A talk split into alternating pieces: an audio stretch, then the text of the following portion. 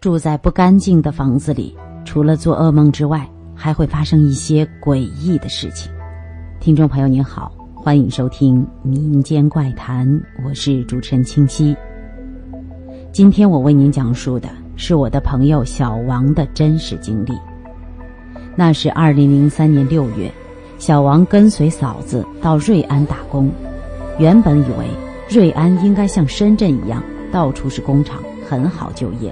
没有想到，到那之后特别的失望，跟县城几乎没什么区别，一样是一条条的街道，一个个店面。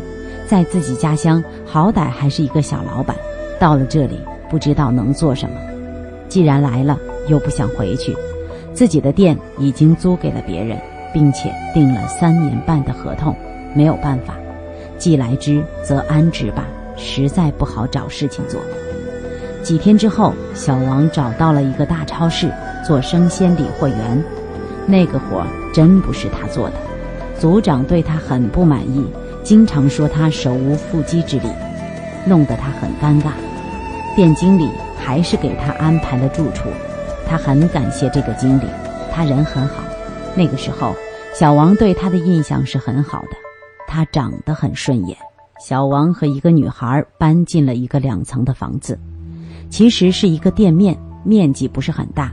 刚开始特高兴，就两个人住，很清静，也很自由。第一天晚上，小王做了一个梦，梦见他大嫂跟谁吵架，上吊了，当时就这样吓醒了。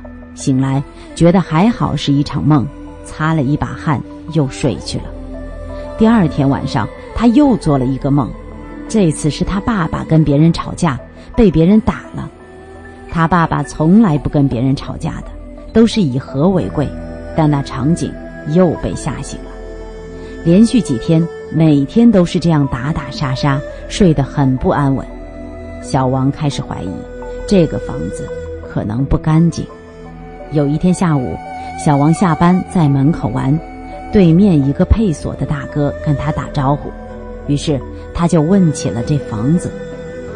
配锁大哥告诉他，这以前是一个餐馆，有一次跟邻居吵架就打起来了，店主被打死了，餐馆于是也没有再做，店面就拿来租给超市了。